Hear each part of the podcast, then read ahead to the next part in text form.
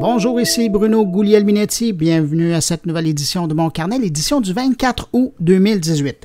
Cette semaine, on va revenir sur l'actualité numérique, bien sûr. On va aussi aller rejoindre Jean-François Poulain, qui est à New York, pour parler de son sujet de la semaine. Et cette semaine, il nous parle de l'expérience utilisateur avec Instagram. Sinon, je vous annonce que pour les quatre prochaines semaines, euh, en comptant celle-ci, Mon Carnet a un nouveau commanditaire prompt. Et vous allez voir, on va rencontrer le directeur général Luc Sirois dans quelques minutes. Et, c'est un consortium fort intéressant parce que sa mission, euh, c'est essentiellement de faire des liens entre les entrepreneurs et des équipes de recherche universitaires, aussi collégiales à l'occasion. Et en plus, ben, ils prennent une partie de la note quand vient le temps de payer pour la recherche et le développement. Vous allez voir, ça pourrait peut-être vous intéresser. Et puis, ben, sinon, ben, j'en profite pour les remercier de joindre à nous pendant quatre semaines. Je ne vous en dis pas plus sur le sujet. J'y reviendrai un peu plus tard. Sinon, comme à l'habitude, je prends un moment pour remercier plus particulièrement des auditeurs qui ont pris le temps d'écouter mon carnet la semaine dernière. Salutations à François Picard, Nathalie Pedro, Jean-Michel Serre, Steve Rodrigue et Nathalie Ouellette. À vous, merci pour l'écoute et puis évidemment, ben, merci à vous qui nous accueillez encore cette semaine entre vos deux oreilles.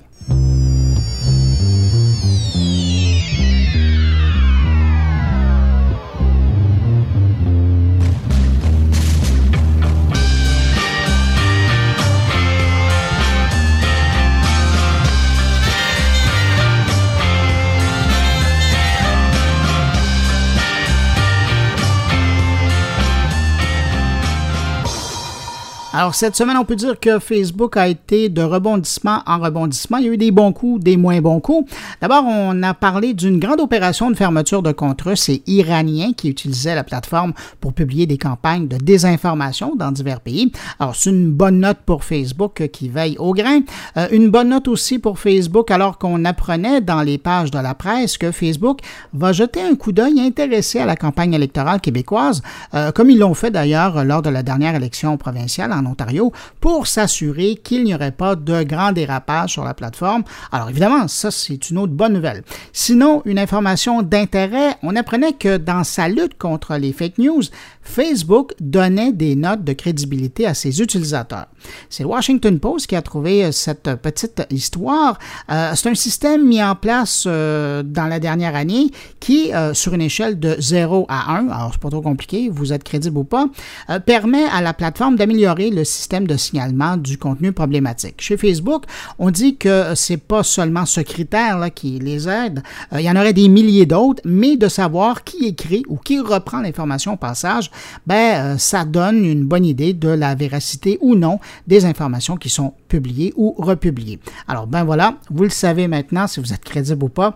Un jour, peut-être qu'on aura accès à cette note. Euh, je termine avec euh, mes informations au sujet de Facebook cette semaine avec une information plutôt troublante qui est sortie jeudi.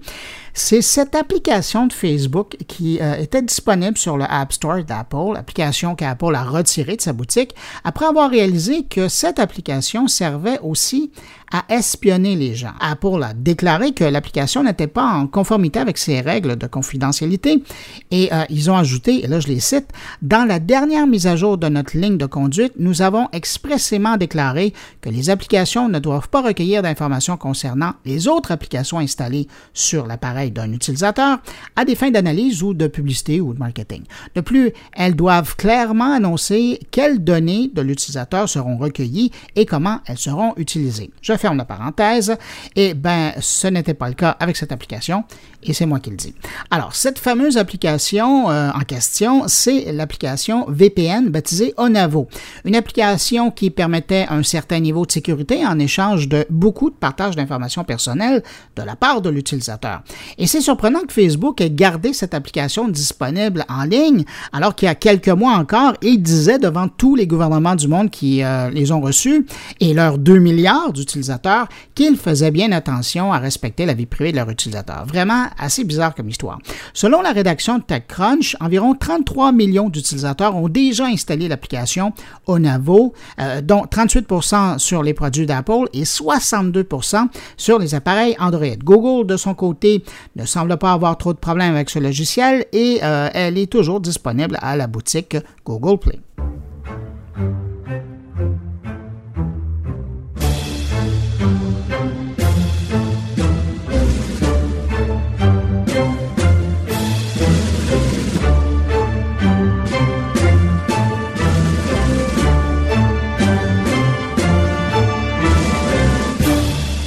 Tiens, parlant de Google et de sécurité en ligne, on a beaucoup parlé des activités de désinformation russes en ligne, particulièrement avec les élections américaines de 2016 qui ont encore écho aujourd'hui, mais d'autres pays savent aussi très bien utiliser Internet pour nourrir des campagnes de désinformation, et c'est le cas notamment de l'Iran, euh, dont je mentionnais le nom un peu plus tôt.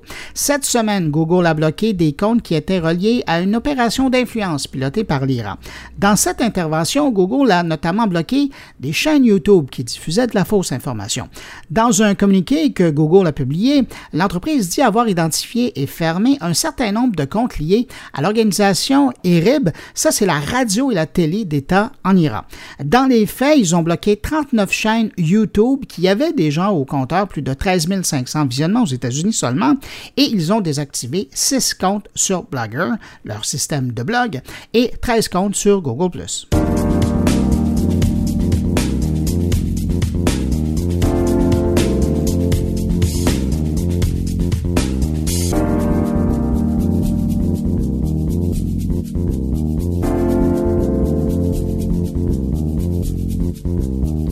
Je vous ai déjà parlé de ce nouveau mouvement des grands de l'Internet qui veulent nous rappeler qu'on passe beaucoup trop de temps branché sur leur appareil, sur leur service. Et comme ils veillent à notre bien-être, ben, ils sont à développer des outils pour nous débrancher plus facilement. D'ailleurs, c'est certains cas, il y a certains joueurs qui déjà commencent à, distribuer ces outils-là à l'intérieur de leur application. Et comme je, vous le disais déjà, lorsque je parlais de cette nouvelle approche des gens, euh, ça vient sûrement d'une crainte d'un trop rapide retour du balancier. Alors, vous imaginez, pour eux, vaut mieux initier, encadrer le débranchement temporaire pour mieux nous garder branchés plus tard, plutôt que de laisser le débranchement euh, aux utilisateurs au risque de les voir partir carrément pour de bon. C'est avec cette réflexion en tête que je lisais cette semaine les résultats d'une nouvelle étude qui dit que même les jeunes eux-mêmes, les super utilisateurs du numérique, pensent qu'ils passent trop de temps sur leur téléphone. En fait, selon une étude du Pew Research Center, les jeunes de 13 à 17 ans sont parfaitement conscients qu'ils passent beaucoup trop de temps devant leur écran. Dans les faits, c'est un peu plus d'un jeune sur deux qui fait ce constat et même qui s'inquiète de la chose. Maintenant, quand on regarde du côté de leurs parents, ben, c'est le deux tiers euh, de ceux-ci qui sont inquiets du temps passé par leur enfant devant l'écran. Et si on s'intéresse au regard opposé, c'est-à-dire l'enfant par rapport à ses parents, ben, un enfant sur deux euh, de parents branchés aurait du mal à avoir une vraie conversation avec ses parents. Alors, vous voyez, hein, c'est en lisant ce type d'études qu'on se dit que ben, les géants sentent la chaude et veulent vraiment encadrer notre débranchement euh, temporaire pour notre mieux-être, évidemment.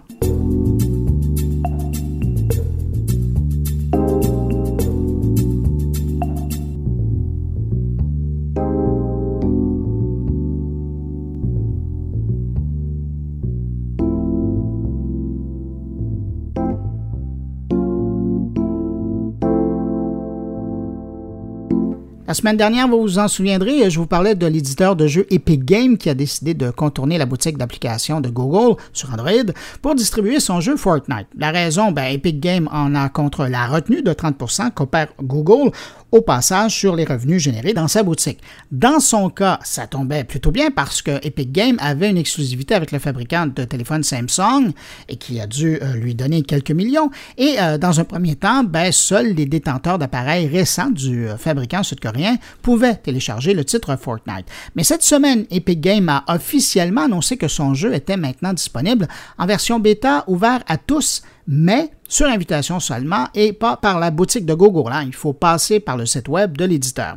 Et puis, il faut quand même avoir le bon appareil. Sur son site, l'éditeur énumère la liste des appareils fabriqués par Google, Asus, Essential, Huawei, euh, Honor, LG, euh, Nokia et Xiaomi euh, qui peuvent faire rouler le jeu. Mais si je reviens sur le sujet cette semaine, c'est qu'il y a une situation qui n'est pas sans rappeler le comportement de Epic Games dans l'environnement de Google, qui est en train de se passer dans l'environnement d'Apple. C'est Netflix qui semble en avoir assez de laisser euh, des sous sur la table pour Apple. Selon Bloomberg, Netflix voudrait maintenant sortir des boutiques d'Apple et Google et facturer directement les utilisateurs de son service sans l'intervention des deux géants, particulièrement Apple. Chez Google, c'est réglé depuis mai dernier et les nouveaux clients de Netflix Netflix ne peuvent plus payer par le biais de Google. Mais dans le système propriétaire créé par Apple autour de son système iOS, c'est pas mal plus compliqué. Alors, Netflix voudrait percevoir directement le paiement mensuel de ses utilisateurs sur iPhone, iPad ou Apple TV sans devoir payer une taxe à Apple au passage. On parle ici de millions de clients qui pourraient être affectés, donc des centaines de millions de part et d'autre. D'ailleurs, Netflix représente pour Apple une des applications les plus rémunératrices du App Store. Donc, pour arriver à ces faits, à compter du 30 septembre prochain, les nouveaux abonnés ou les utilisateurs qui reprennent leur abonnement ne pourront plus passer par l'App Store pour payer leur abonnement à Netflix. L'application va automatiquement les mener sur un site web où ils seront invités à payer autrement leur abonnement au service de Netflix. Et puis, pour terminer sur euh, ce dossier, c'est aussi un moment très stratégique pour Netflix euh, de vouloir cesser de verser des millions de dollars à Apple à chaque mois parce que Apple se prépare de son côté à devenir un concurrent de Netflix avec son propre service de vidéo à la carte qui va offrir ses propres séries.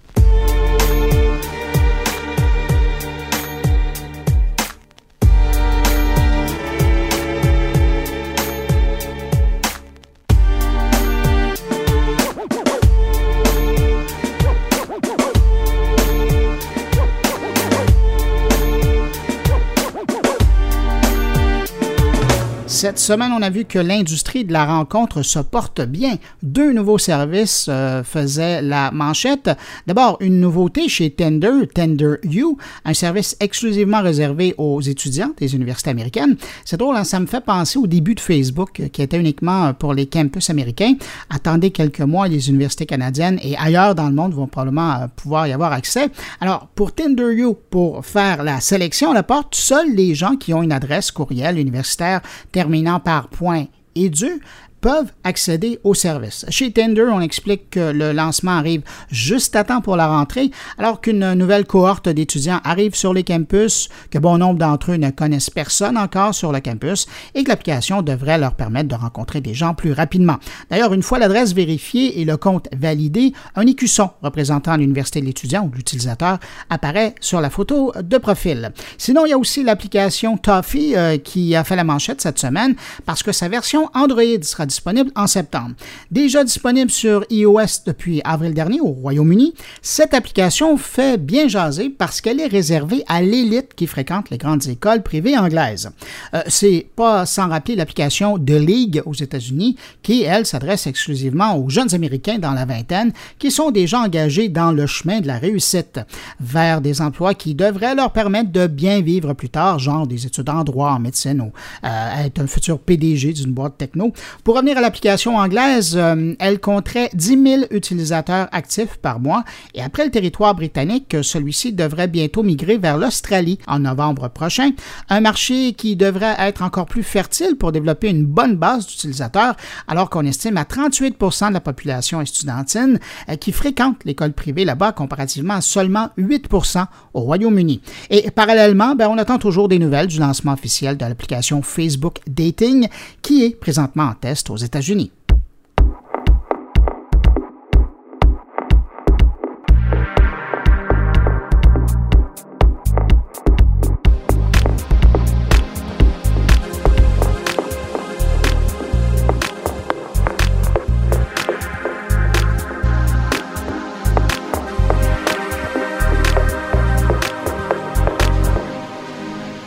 L'agence américaine la plus cool au monde, la NASA, vient de lancer deux applications pour explorer l'univers en VR, en réalité virtuelle, et au passage, prendre des selfies dans l'espace. Quand je vous dis que c'est une agence cool. Les applications Exoplanet Excursion et NASA Selfie marquent euh, de leur façon le 15e anniversaire du lancement de Spitzer, le télescope spatial infrarouge, dont la mission principale est d'observer la création de l'univers, la formation et l'évolution des galaxies. Pour ce qui est de l'application Exoplanet Excursion. Elle fonctionne uniquement avec les casques Oculus et HTC Vive. Euh, une fois le casque sur le nez, vous pouvez visiter le système Trappist 1 qui se retrouve à 39 années-lumière d'ici et l'explorer à travers des images qui ont été créées par des artistes. La bonne nouvelle, si vous n'avez pas le casque VR, c'est que vous pouvez aussi aller sur la chaîne YouTube de la NASA pour y visionner une version 360 degrés de la visite. C'est moins immersif, vous me direz, mais quand même, ça donne une idée de l'expérience. Et puis la seconde application, la NASA Selfie, elle est disponible elle, en version iOS et Android et vous permet de prendre des photos de vous en tenue d'astronaute avec des décors spatiaux, pour ne pas dire spéciaux. Une trentaine de décors sont disponibles.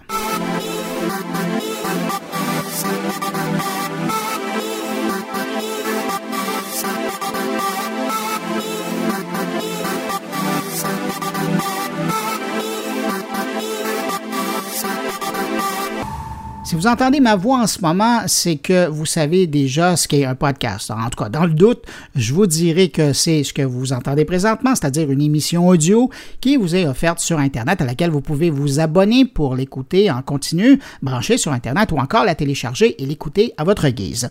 Tout ça pour vous dire que Google semble mettre les bouchées doubles dans le secteur du podcast. Et, si j'en parle, c'est parce que je crois que le sujet vous intéressa puisque vous m'écoutez aujourd'hui via un podcast. On apprenait cette semaine que l'incubateur de projet de Google, Area 120, aurait déposé un brevet euh, pour un jour proposer aux utilisateurs de chercher, d'accéder et d'écouter des fichiers audio et de les partager. Le genre de truc dont je rêve personnellement depuis longtemps pour pouvoir trouver de l'audio sur Google convenablement. Parce qu'il faut le dire, hein, l'audio demeure l'enfant pauvre de la recherche sur Internet. Depuis longtemps, on peut faire des recherches de photos, de textes, de vidéos, de documents Word, mais l'audio, il n'y a pas grand-chose encore aujourd'hui. Le projet baptisé Shortwave devrait permettre une nouvelle façon d'accéder au podcast parlé offert sur Internet. En attendant, il y a toujours l'application Google Podcast sur Android euh, qui euh, vient de sortir il y a seulement quelques mois. Alors, on peut seulement souhaiter que Shortwave soit un jour une partie prenante d'une mise à jour prochaine de Google Podcast pour accéder à ce service plus rapidement.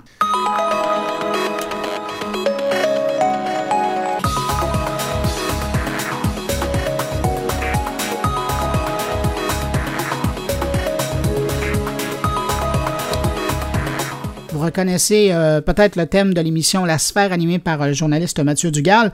D'ailleurs, un thème euh, que je trouve formidable. J'ai eu beau réaliser des émissions Radio-Canada pendant 23 ans. Je suis jaloux de ce thème-là. Si euh, j'avais découvert, c'est sûr, à l'époque, c'est sûr que ça aurait été le thème d'une de mes émissions. Mais bon, qu'est-ce que vous voulez? le thème m'est passé sous le nez. Eh bien, mais la raison pour laquelle je vous parle de la sphère et de Mathieu Dugal, eh bien, je voulais faire un coup de chapeau à Mathieu et son équipe parce que cette semaine, on apprenait que l'émission était il n'y aura pas de huitième saison. La première chaîne de Radio-Canada va plutôt offrir un magazine techno, sciences, santé et environnement pour répondre aux questions des gens. Le vendredi soir, c'est Mathieu Dugal qui va animer cette nouvelle émission intitulée Moteur de recherche. D'ailleurs, ça me fait penser au site Let Me Google That For You. Alors là, ça va être laissez-moi faire une recherche pour vous et je vous dirai ce que j'ai trouvé. Alors voilà, une petite pensée pour Mathieu et sa défunte équipe de collaborateurs. Merci à vous tous pour les sept belles saisons précédente de la sphère.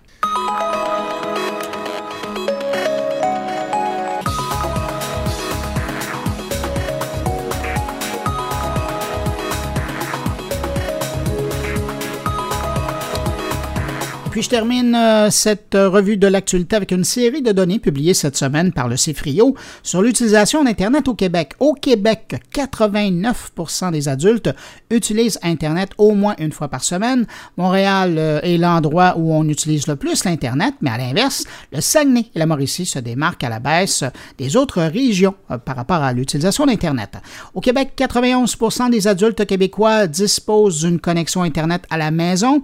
La région de Laval est bonne première euh, au niveau de l'accès Internet à la maison, tandis que l'Outaouais euh, prend le bas du palmarès des régions quant au branchement euh, sur Internet. Et puis, près de deux adultes québécois sur trois, on parle de 66% possédaient un téléphone intelligent en 2017, ce qui représente une augmentation de 7 points de pourcentage comparativement à l'année précédente.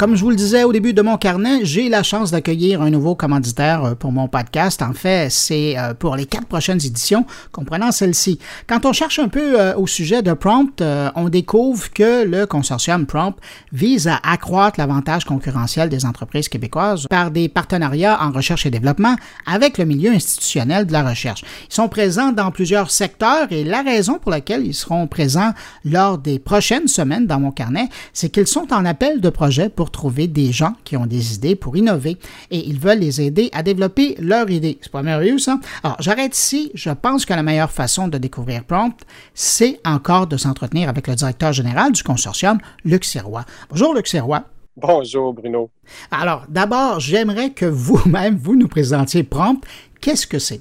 Prompt, c'est un consortium d'entreprises et d'universités qui euh, veut vraiment mobiliser la collaboration entre l'industrie et les chercheurs universitaires pour mieux innover ensemble. Puis c'est, vraiment une façon extraordinaire d'inventer des meilleures technologies, de, de, faire de la meilleure recherche quand tu arrives à, à, à, conjuguer les besoins des entreprises qui veulent euh, réinventer le monde dans, dans, leur domaine et toute la, la compétence, la profondeur, les, la force des chercheurs de nos professeurs universitaires qui ont des armées d'étudiants gradués, qui ont des laboratoires extraordinaires, qui ont des ressources euh, vraiment d'avant-garde pour les mettre à contribution pour l'industrie. Puis ensemble, ben, en les faisant euh, collaborer, en créant des partenariats comme ça, ben, on les aide à inventer des meilleures technologies.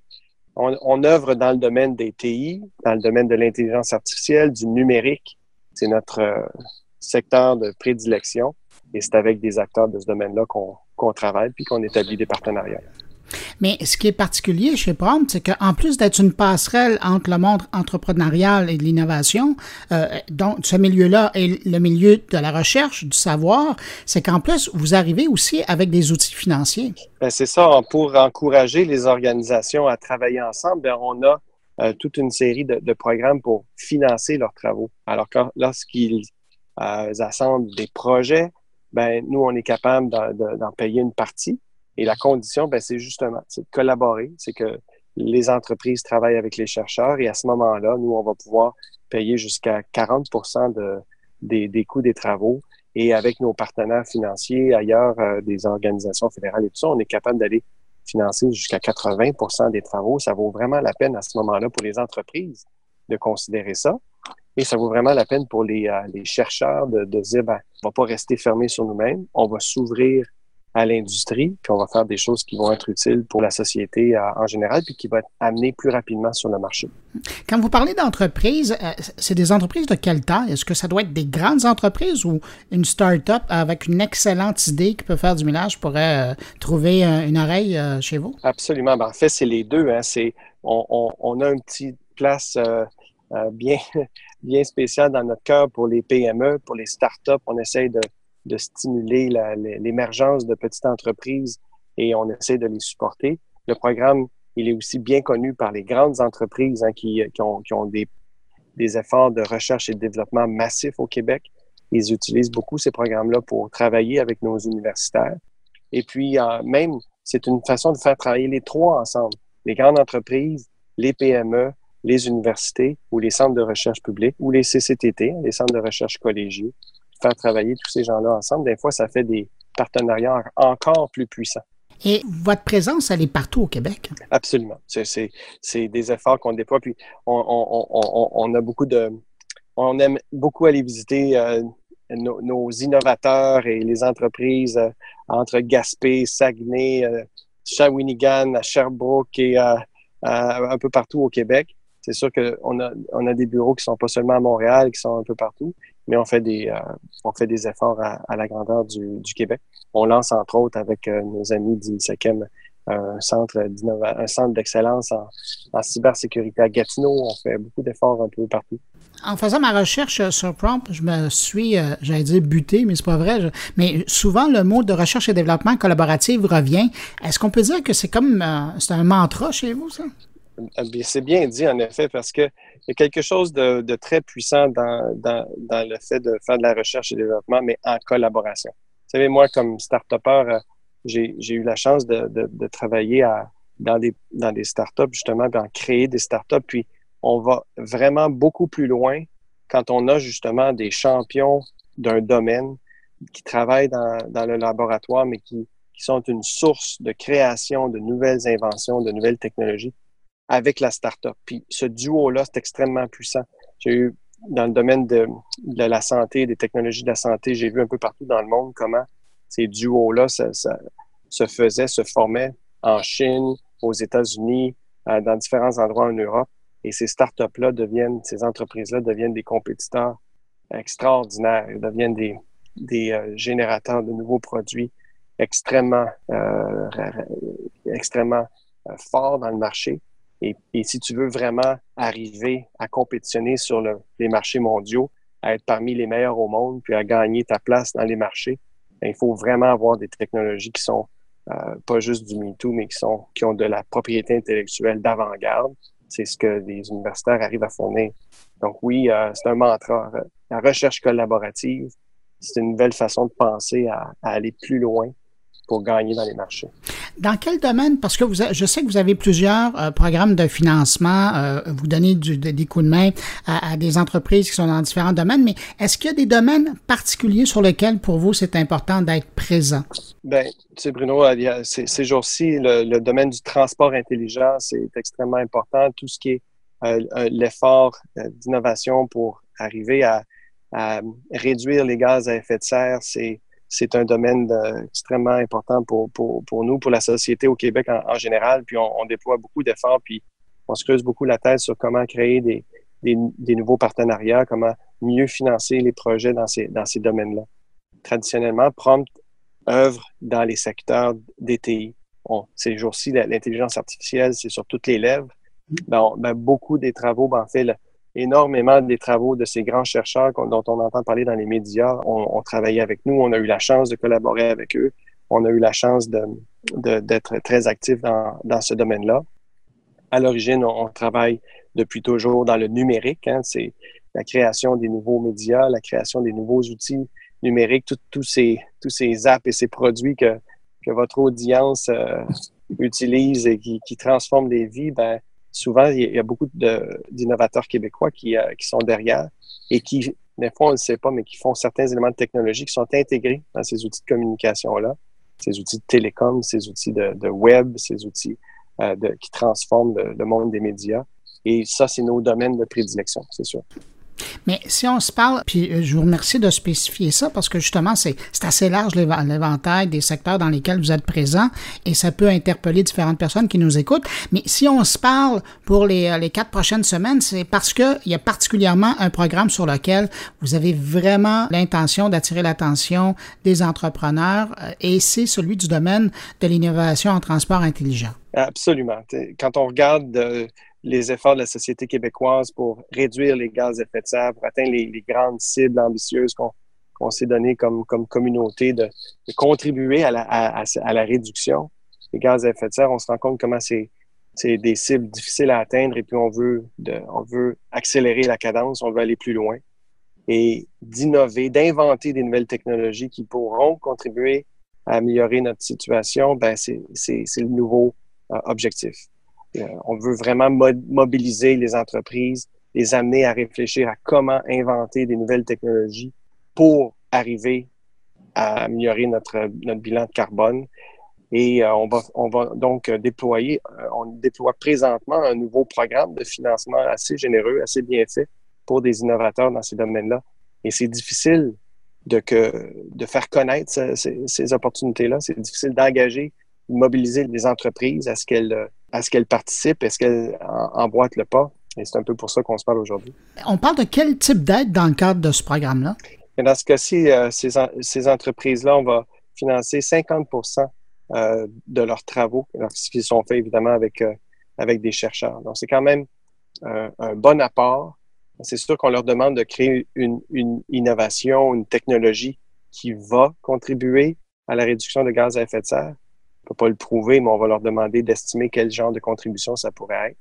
Et puis nous, on recherche particulièrement des entreprises au niveau euh, de technologie de transport intelligent. Donc, comment, dans la problématique du transport, on peut faire les choses différemment avec l'intelligence artificielle, avec les technologies de l'information, avec le numérique pour réduire notre empreinte écologique dans le domaine du transport ou réduire notre usage du transport. Euh, l'annonce qui a été faite récemment euh, sur la rive sud de Montréal, dans Candiac, par rapport aux bus intelligents qui se promènent sur un certain parcours, c'est le type d'initiative qui pourrait vous intéresser? Ou en fait, la navette intelligente autonome euh, qui a été lancée, elle, elle, contient plusieurs technologies qui ont été développées par des entreprises financées par ces programmes-là. Donc, un, un, bus, en fait, c'était un programme de plusieurs projets, donc plusieurs entreprises peuvent faire de la recherche, créer des nouvelles technologies qui vont aboutir dans un, produit fini complet comme celui-là. On n'a pas besoin de, créer une nouvelle voiture intelligente autonome ici. On parle de créer des technologies au niveau des capteurs, au niveau des algorithmes, au niveau de la fluidité du transport, au niveau euh, de, de, de l'élimination des congestions, au niveau de stimuler l'usage des transports en commun, la fluidité, le partage des transports. Donc, toutes sortes d'autres éléments de technologie beaucoup plus petits, mais tout à fait pertinents pour réduire l'empreinte écologique. Alors, dans le cadre de ce programme-là, euh, dans le temps, l'échéancier, à quoi ça ressemble? Ce qui est important, c'est que l'appel à projet est en cours présentement. La date de tombée, c'est le 21 septembre. Donc, euh, toutes les entreprises qui auraient des projets de recherche et de développement dans ces domaines-là sont invitées à, à, à, se manifester maintenant et à lever la main.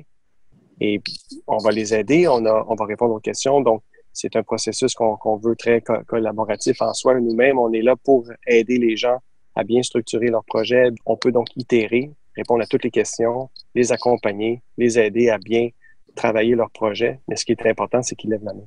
Et vous vous adressez à des entreprises québécoises uniquement? Oui, absolument. Des entreprises québécoises qui vont travailler avec euh, des chercheurs québécois.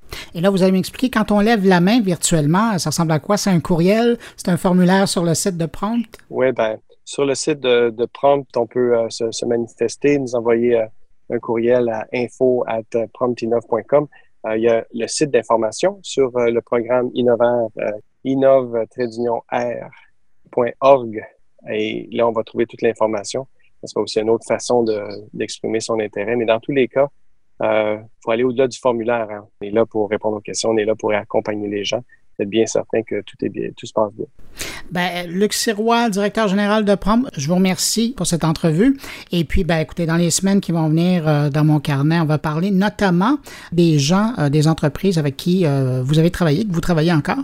Et on parlera un peu de l'expérience. Ça pourra nourrir les réflexions des gens.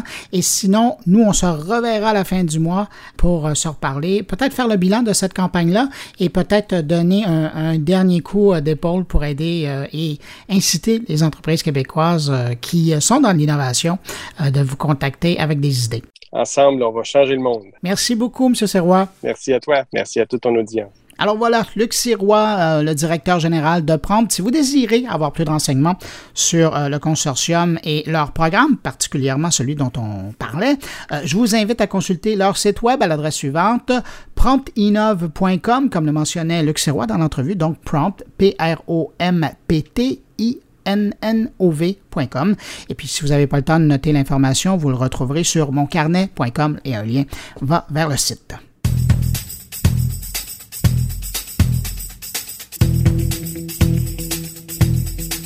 C'est le temps d'aller rejoindre Jean-François Poulain et cette semaine, on va le rejoindre à New York. Salut Jean-François. Bonjour Bruno. Hey Jean-François, cette semaine, tu nous parles de quoi? Ben, je vous parle de euh, Instagram et de l'expérience utilisateur. Bien, évidemment, ça semble un peu une évidence, là, Instagram, les médias sociaux. Euh, ben, je ne sais pas pourquoi, moi-même, en tant que euh, spécialiste là-dedans, je, regarde rarement ça ou j'accompagne pas mes clients là-dedans. on m'a dit, ben, parle à Charlie Fernandez, qui est un spécialiste d'Instagram, qui a une compagnie là-dedans, qui, qui, a une agence qui sont spécifiquement spécialisées sur Instagram. Puis là où on entend souvent des agences qui sont spécialisées sur Facebook en ce moment, euh, Instagram, ah. c'est la première fois que je l'entendais, mais euh, c'est quand même euh, quasiment un milliard d'abonnés, donc c'est un marché intéressant. Puis c'est une façon de se raconter aussi. C'est là où en expérience utilisateur, j'ai trouvé ça intéressant parce que on en a parlé dans les derniers mois, la création de personnages, de, ce qu'on appelle des personas. Ben, Charlie, durant l'entrevue, il, va nous parler de, de, de, créer un persona pour l'entreprise. Puis il me disait même, si l'entreprise n'en est pas un persona intéressant, ben ça vaut pas la peine d'aller sur les réseaux sociaux parce que c'est comme si, à ma compréhension, c'est comme si ton entreprise devient un personnage qui parle avec les, les personnages que tu aurais établis euh, dans le grand public finalement. Ben, souvent, on parle de la personnalité des marques. Je pense que ça, c'est vraiment l'ultime aboutissement de ce travail-là. Oui, absolument. Puis en plus, c'est le fun parce qu'on en parle, euh, on en parle en entrevue. Euh, il, a, fait un livre d'une centaine de pages, qui est un e-book, qui donne gratuitement sur son site, sur le site Réverbère de, de Charlie Fernandez. Bon, ben, je pense qu'il y a des gens qui vont télécharger le livre. Ben, c'est bon pour tout le monde. C'est vraiment une façon d'apprendre à utiliser tous les petits, les petits hashtags, tous les éléments qui font que tu t'en sors bien, puis que tu vas aller chercher des followers, puis que tu sais, c'est un peu l'objectif que tu as à travers Instagram, qui dépasse ton groupe d'amis, ben c'est une façon de faire. Bon, ben voilà. Alors, dans le cadre de formation continue de Jean-François Poulain, il vous invite à apprendre à mieux utiliser Instagram. Jean-François, bon séjour à New York, puis on se retrouve la semaine prochaine. Bye. Bye. Et on écoute son entrevue. Grosso modo, en quelques lignes, je te dirais que c'est la première agence de communication qui est exclusivement spécialisée sur Instagram au Canada. Euh, L'entreprise a été lancée en octobre 2017, donc je dirais qu'on va, bientôt sur nos, sur un an. Donc je te dirais que durant les trois dernières années, on a eu à œuvrer avec une panoplie assez phénoménale de réseaux sociaux, que ce soit en organique ou en publicitaire. Je fais allusion à Facebook, Twitter, YouTube, euh, même Reddit par exemple, et bien entendu Instagram. Et ce qui s'est passé un petit peu lors de ces, de ces expériences, comme j'aime les appeler, parce que c'est vrai qu'on osait des choses qui euh, qui peuvent pas forcément, entre guillemets, rentrer dans les normes actuelles, euh, c'est qu'on s'est rendu compte que justement Instagram offrait vraiment des opportunités majeures en termes de marketing organique. Euh, mais en septembre dernier, euh, on a vu un petit peu euh, Instagram exploser, puisqu'on a eu une croissance du nombre d'usagers mensuels de 128% entre 2015 et 2017, donc de 350 millions à 800 millions d'usagers. Euh, le nombre d'entreprises de, de, qui étaient présentes sur le réseau social lui a augmenté de 150%. Bref, il y a eu plein, plein, plein, plein, plein de choses, notamment en termes de UX qui ont évolué sur la plateforme, ce qui fait qu'on a décidé un petit peu de faire le saut avec mon associé, donc et de, de laisser aller Maple Insight vers d'autres horizons, puis nous de se concentrer donc sur un nouveau projet d'affaires qui est justement Réverbère. Et, et, la question qui me... Parce que tu sais, moi, mon angle, c'est l'expérience utilisateur. Oui. Tu as écrit un livre sur le sujet, un e-book. Oui, Instagram sans filtre, oui. Ben oui, Instagram sans filtre que je suis en train de lire. L'angle que, pour lequel je voulais te parler, évidemment, c'est l'expérience utilisateur sur Instagram. Et ça, j'aimerais ça que tu m'en parles un peu.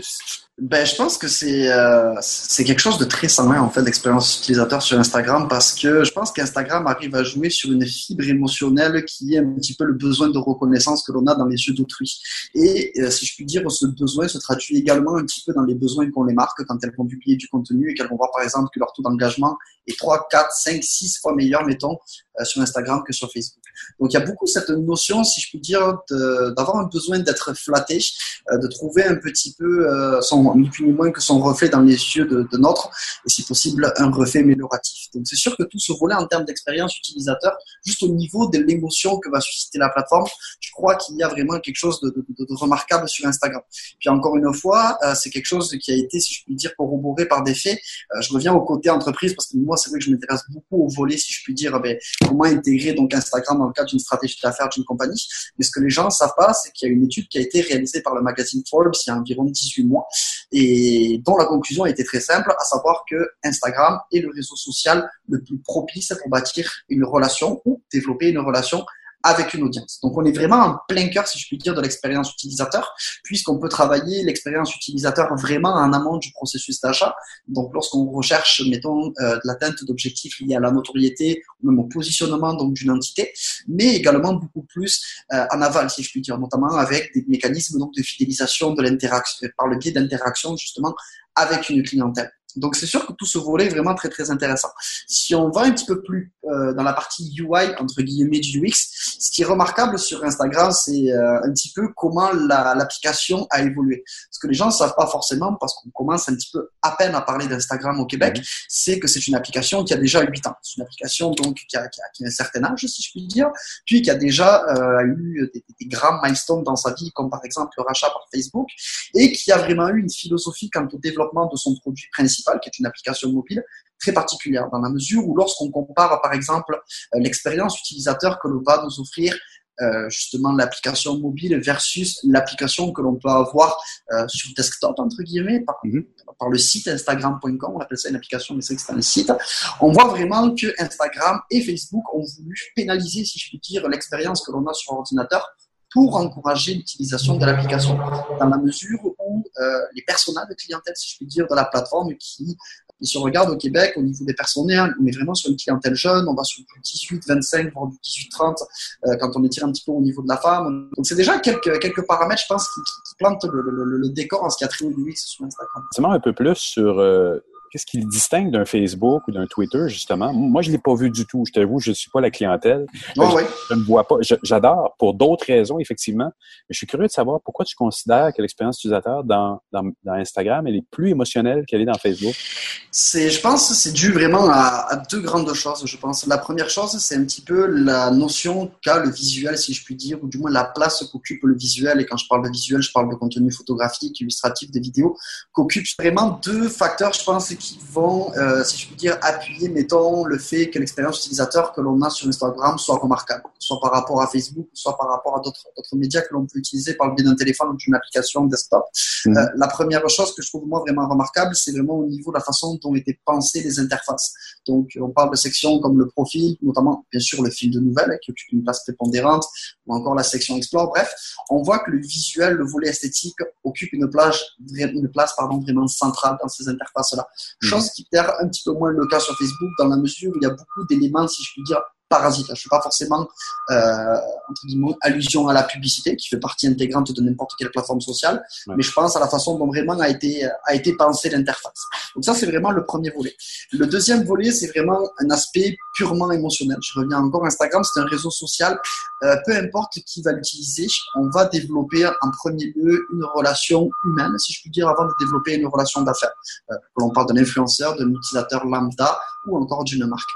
Et qu'est-ce qui s'est passé justement durant les dernières, euh, dire, années d'activité d'Instagram? C'est qu'on a vraiment eu un changement de direction de la part du bateau en question. C'est-à-dire qu'on a toujours été sur un réseau social auparavant euh, qui n'était pas vraiment axé sur la monétisation. C'était un réseau social extrêmement humain où les gens euh, s'échangeaient, si je puis dire, des, des, des, dédicaces pour se mettre mutuellement de l'avant. Ça ressemblait un petit peu à un Twitter, mettons, d'il y a, 6-7 ans, pour ceux qui ont utilisé Twitter à cette époque-là. Ouais. Et donc, euh, le réseau social, c'est justement développé sur cette notion, si je puis dire, d'entraide, d'humain, d'échange, etc., etc. Ce qui s'est passé, je dirais, dans les deux dernières années, c'est que on est passé d'un réseau social qui était basé beaucoup, donc encore une fois, sur l'humain, à un réseau social qui devient un enjeu commercial.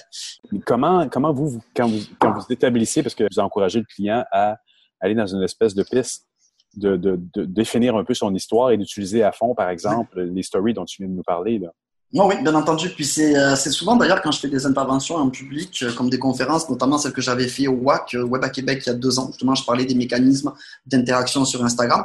Je disais que le, le, premier point, si je puis dire, la pierre angulaire de toute réflexion stratégique, que ce soit pour une marque ou un individu, hein, bien entendu, sur Instagram correspond à la personnification de cette entité-là sur ce réseau social.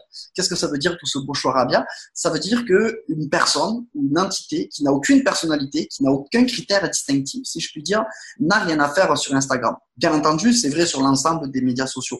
Mais sur Instagram, cette tendance-là est exacerbée dans la mesure où des organisations qui sonnent creuses ne trouveront pas leur place sur ce réseau social-là de par son passé, de par le côté humain, entre guillemets, sur lesquels euh, les fondations de ce réseau social-là repose.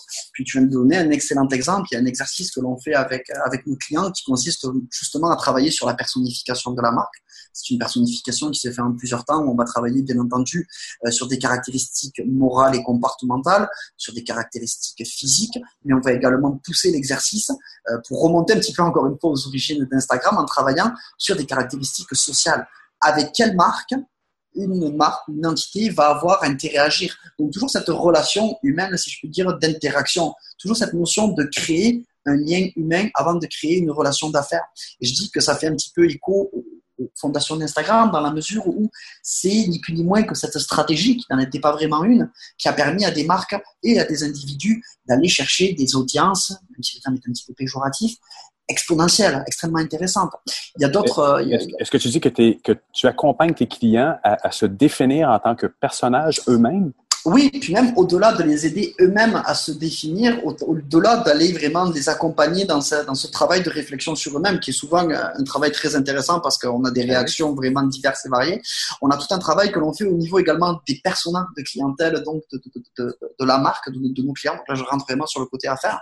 Euh, on, c'est pas rare qu'on se retrouve maintenant à discuter avec des directeurs marketing, des directrices e-commerce, des directeurs, directrices de communication, bref, des gens dont c'est vraiment le métier, l'étude du comportement du consommateur pour essayer d'avoir des approches clients plus séduisantes, plus engageantes. Et donc, quand on commence à leur parler des personnages de clientèle, ils arrivent, ils sont très confiants, ils nous présentent le personnage de clientèle, puis c'est des personnages de clientèle qui sont vraiment extrêmement valable. Nous, notre travail, encore une fois, ne vient pas, entre guillemets, euh, se focaliser sur remettre en question ce qui a été fait.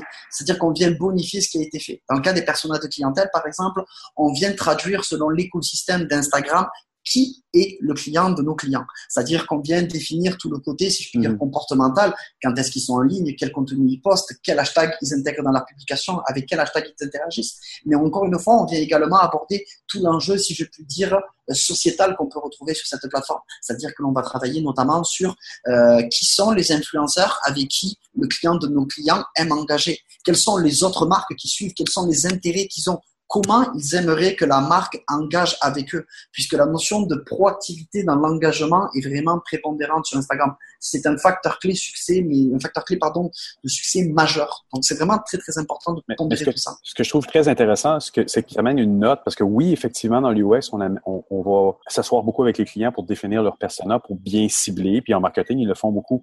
Mais ce que j'ai trouvé particulier, c'est que dans Instagram, le premier exercice que tu fais, c'est que tu vas personnifier aussi l'entreprise pour littéralement qu'il s'établisse un dialogue ou qu'on sache comment le dialogue va s'établir avec les différents personnages. Je pense que ce qui est important, entre guillemets, de comprendre dans cette démarche-là, c'est pas juste établir un dialogue pour dire comment on va établir un dialogue. C'est-à-dire que c'est vraiment une démarche qui se traduit, si je puis dire, dans toute l'approche stratégique que l'on développe avec nos clients. C'est-à-dire que ça fait partie intégrante de la philosophie de Réverbère, la manière dont on euh, fait travailler Instagram pour nos clients c'est très simple. C'est dans 95% des cas, en premier lieu, de manière totalement organique. Pourquoi? Parce que contrairement aux autres réseaux sociaux, premièrement, il y a un retour sur investissement à aller chercher de manière beaucoup plus aisée sur Instagram. Ils sont en mesure de comprendre la façon dont on développe nos stratégies. Stratégies qui sont développées en trois temps et encore une fois, dont l'humain reste le dénominateur commun. Que ce soit dans la stratégie d'affaires, comme je disais tantôt, quand on va traduire les personnages de clientèle, que ce soit dans la stratégie de contenu où on va notamment développer une ligne éditoriale et des thématiques de contenu, mais que ce soit également dans la stratégie d'interaction quand on va littéralement développer des outils comme une charte de gestion de communauté qui vise, oui, c'est vrai, à prévoir, si je puis dire, les réponses qui vont venir répondre donc aux questions auxquelles on se retrouve exposé, mais qui vise également à préciser quelles sont les interactions, quels sont les commentaires, les mouvements, si je puis dire, que peut faire une marque de manière proactive pour justement engager avec ses audiences, puisqu'une marque peut très bien intégrer Instagram dans un processus, si je puis dire, euh, de notoriété, donc aller parler avec des gens qui ne sont absolument pas au fait de ces activités, comme elle peut aller parler, comme je disais tantôt, à une audience qui est déjà, entre, guillemets, la sienne. Des gens qui ont déjà une historique d'achat, qui ont déjà eu d'autres points de contact avec la marque. Et tout ça vise, bien entendu, à avoir une expérience, si je puis dire, qui est la plus homogène, certes, sur Instagram, mais qui, de manière beaucoup plus globale, vise également une certaine homogénéité au niveau de l'ensemble des actifs de la marque. Et quand je parle des actifs de la marque, je ne parle pas uniquement des actifs numériques. Donc, on n'est pas forcément juste sur le site web ou sur la page Facebook, sur les courriels. On parle également de l'expérience, par exemple, d'achat en magasin, de l'expérience au service à la clientèle. Donc, les outils qu'on développe, dans bien des cas, comme la charte de gestion de communauté, euh, sont développés pour Instagram, mais c'est pas rare que nos clients fassent remonter ces outils-là à des niveaux plus élevés dans l'entreprise pour ensuite les implanter dans d'autres départements. La charte de gestion de communauté en est un exemple, je pense, le, plus parlant. Qu'est-ce que tu entends par, par la, charte de gestion de communauté? La charte de gestion de communauté, c'est un petit peu un document euh, de base quand on développe une stratégie pour un client et surtout quand on vient cette, stratégie. Donc, quand on vient planifier la création, la diffusion de contenu, mais également donc la planification et la création d'interactions avec autrui, donc notamment les audiences auxquelles je faisais allusion tantôt. Ce document, en fait, c'est un document qui se matérialise d'une manière très humble, à savoir un tableau où justement on va travailler avec le client sur euh, les thématiques de entre guillemets questions, donc d'interaction euh, à laquelle la marque va devoir répondre pour justement faire en sorte que l'information soit premièrement, donner dans un délai respectable en termes de temps, parce qu'on sait que parfois, aller demander des validations quant à des interactions, ça peut prendre du temps. Puis mhm. surtout, faire en sorte que l'information qui est fournie soit la bonne.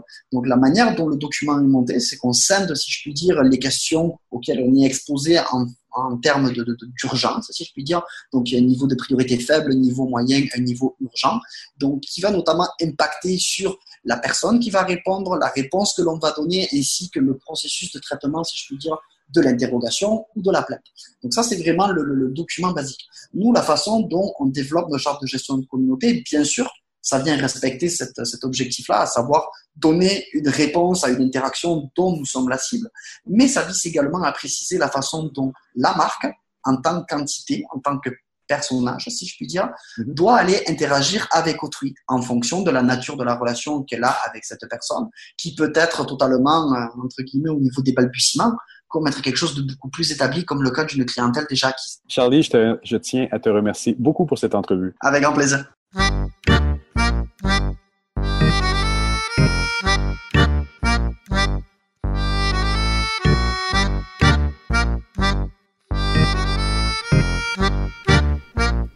Ben voilà, c'est tout pour cette semaine. J'espère que vous avez apprécié. J'en profite pour remercier une dernière fois l'équipe de Prompt de joindre mon carnet. C'est bien apprécié et si vous désirez plus d'informations sur leur programme et notamment l'appel de projet dans le programme de financement de l'innovation en transport intelligent et durable, je vous redonne l'adresse les www.promptinnove.com. Et si vous n'avez pas le temps de le noter, hein, je vous le rappelle aussi, vous trouverez aussi un lien vers le site à partir du blog moncarnet.com. Alors, n'hésitez pas à passer le mot autour de vous. Je vous le dis chaque semaine, mais c'est hyper important parce que nous, ça nous fait toujours plaisir d'accueillir plus d'auditeurs. Alors, vous passez le mot, hein, s'il vous plaît, à vos amis, vos abonnés, vos collègues. Vous les invitez à venir euh, nous écouter, moncarnet.com. C'est pas compliqué.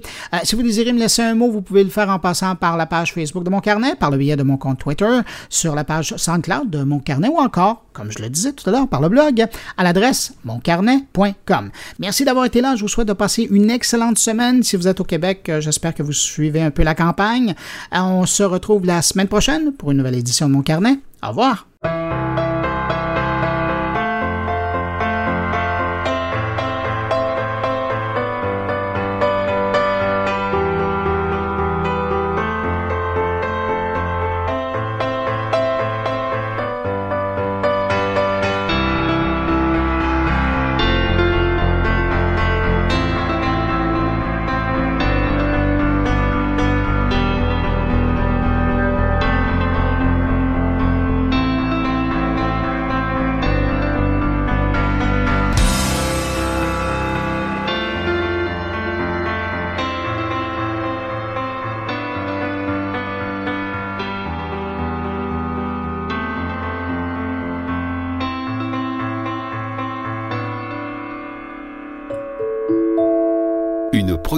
Goulielminetti.com